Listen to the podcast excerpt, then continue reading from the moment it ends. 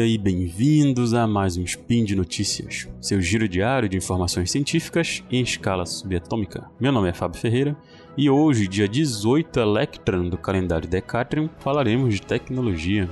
E no programa de hoje temos duas notícias bem interessantes da ciência da computação. Na primeira delas falaremos de um estudo que traça as origens e a difusão dos memes.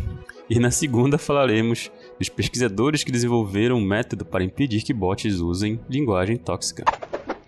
Speed Notícias.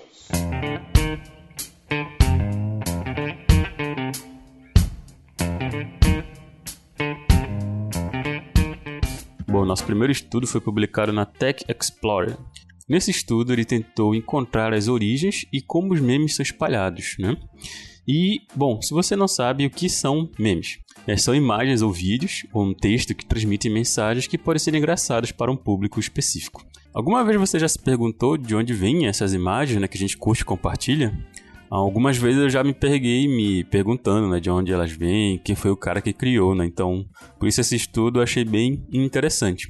Só que o problema é que rastrear essas origens dos memes é uma tarefa bem difícil, porque elas circulam muito rapida rapidamente. E muitas vezes é um assunto que se tornou público há alguns minutos e já é conhecido globalmente, né? já é um meme global. Por isso, os pesquisadores estão divididos quanto a quais são as possíveis origens dos memes. Alguns pesquisadores de mídia acreditam que eles são difundidos primeiro em comunidades periféricas da internet, em que são essas comunidades que são feitas, por exemplo, para conversar com alguns influencers específicos e depois são introduzidos em plataformas convencionais, como as redes sociais. Enquanto os cientistas comportamentais, eles acham que eles derivam de redes intermediárias que conectam essas comunidades periféricas e convencionais. Mas os pesquisadores da Universidade de Stanford, eles realizaram uma análise na web em grande escala, com o objetivo de testar essas hipóteses e determinar as fontes dos memes. Então, um desses pesquisadores, que é Michael S. Bernstein, que realizou esse estudo, ele disse ao Tech Explorer o seguinte: Nosso artigo surgiu da pergunta: de onde vem a cultura da internet?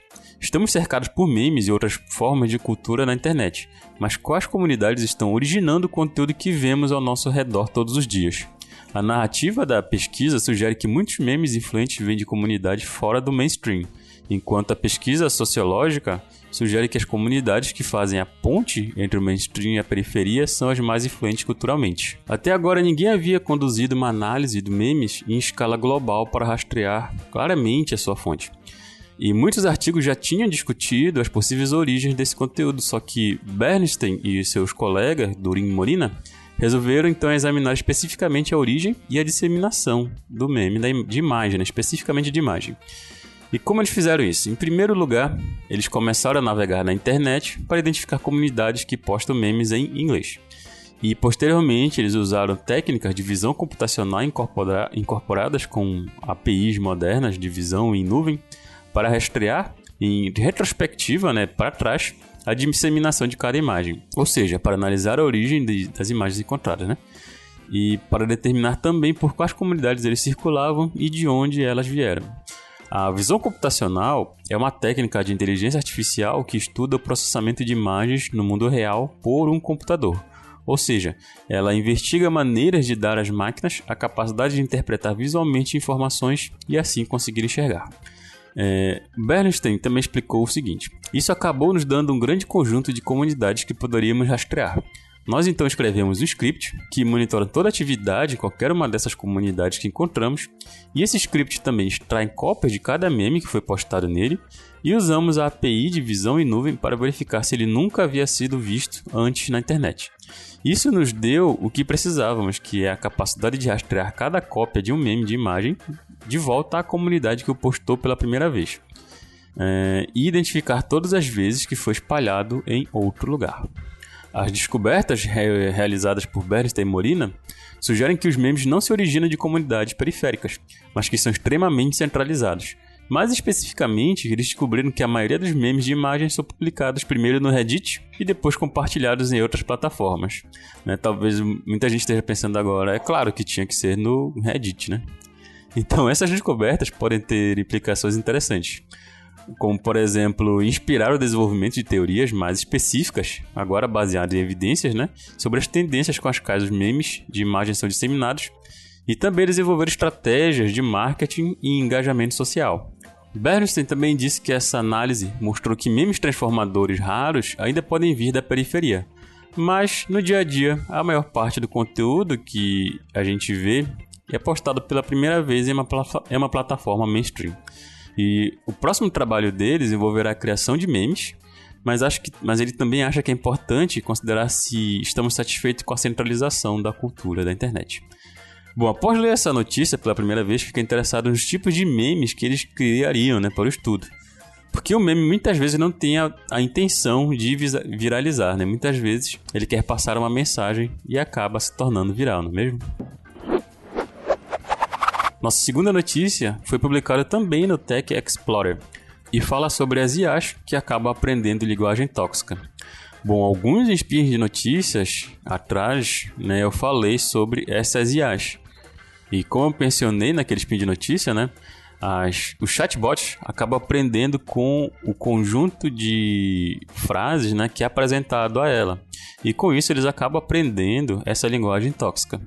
Pois então, esses pesquisadores da Universidade da Califórnia em São Diego conseguiram desenvolver um algoritmo para identificar e tentar livrar dessa linguagem ofensiva a fala que os bots geram online, nas mídias sociais e em outros lugares, por exemplo.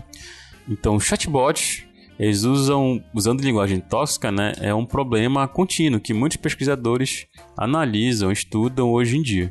E o exemplo mais famoso dele foi talvez o, o Tai, que é um chatbot do Twitter que revelaram em 2016, estava aprendendo com as conversas que aconteciam no Twitter e em menos de 24 horas começou a repetir algumas das declarações mais ofensivas, ofensivas tweetadas nele, incluindo declarações racistas e misóginas. A questão é que os chatbots costumam ser treinados para repetir as declarações que chegam até ele.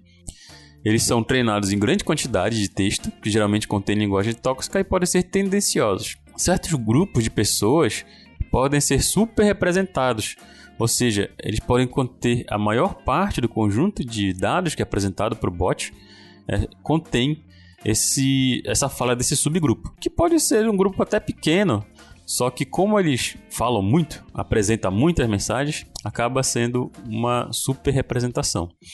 E o bot acaba aprendendo apenas a linguagem desse grupo. Um exemplo é um bot produzindo declarações negativas sobre um país, propagando preconceito porque está aprendendo com um conjunto de treinamento onde as pessoas têm uma visão negativa desse país. Se o chat, ao invés de pegar uma representação global, né, ele acaba aprendendo só aquilo que é apresentado a ele. E se esse grupo, e se somente esse grupo acabar conversando com ele, apresentando dados para ele, né, então isso pode acontecer muito facilmente. Então, o autor do artigo, que é Kanwen Shu, que é PhD em ciência da computação, ele disse que a indústria está tentando ultrapassar os limites dos modelos de linguagem. E diz também que, como pesquisadores, estamos considerando de forma abrangente o impacto social dos modelos de linguagem e abordando as preocupações. Então, os pesquisadores já tentaram limpar a fala dos bots, mas, por exemplo, fazendo uma lista de palavras tóxicas, ele perderia palavras que, quando usadas isoladamente, não são tóxicas. Mas se essas palavras fossem usadas em combinação com outras, se tornariam ofensivas. Eles já tentaram também remover a fala tóxica dos dados de treinamento, só que isso pode ser um pouco demorado e tentar e podem também deixar passar alguma coisa. E desenvolver também uma rede neural que identifique a fala tóxica pode causar os mesmos problemas. Então, ao invés disso, o que eles acabaram fazendo foi alimentar um prompt tóxico para um modelo de linguagem pré-treinado para que ele gerasse esse conteúdo. Então, esses pesquisadores pegaram esse conjunto e treinaram o modelo para prever a probabilidade de que o conteúdo fosse tóxico. Eles chamaram então esse de modelo do mal. E eles então treinaram o que eles chamaram de um bom modelo, que foi ensinado a evitar todo o conteúdo e altamente identificado pelo modelo do mal. e eles verificaram que o seu bom modelo se saiu tão bem quanto os métodos de última geração, desintoxicando a fala de, de até 23%. No entanto, esse modelo de linguagem ainda tem alguns problemas, né? O bot agora evita discussões de grupos subrepresentados, porque o tópico é frequentemente associado a discursos de ódio e conteúdo tóxico. e agora os pesquisadores planejam se concentrar neste problema em trabalhos futuros. O trabalho tem aplicações em outras áreas além do chatbot. Ele poderia, por exemplo, também ser útil na diversificação e desintoxicação dos sistemas de recomendação. Bom, vamos olhar, ficar mais atentos né, na pesquisa realizada nesse assunto, que é um assunto que eu acho bem interessante, né, para ver como é que, porque tem a ver com o aprendizado, como robôs, como sistemas inteligentes aprendem a conversar com os seres humanos, né? E um dos melhores modelos realmente é esse, apresentando um conteúdo para ele e ele conseguir conversar de volta. Né? Então é uma tarefa que é bem interessante e como nós vemos é muito difícil. Né? E por hoje é só, pessoal. Lembre que todos os links comentados estão no post e deixe lá também seu comentário, elogio, crítica, declaração de amor ou meme predileto. Lembro ainda que esse podcast só é possível acontecer por conta do seu apoio no patronato do SciCast tanto no Patreon quanto no Padrim. Um grande abraço, não entre em pânico e até amanhã.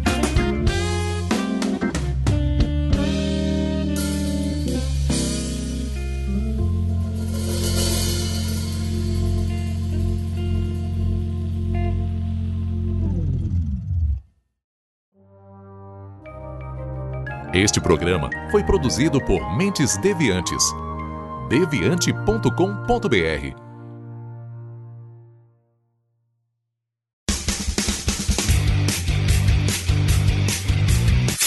Cortes, edição de podcast.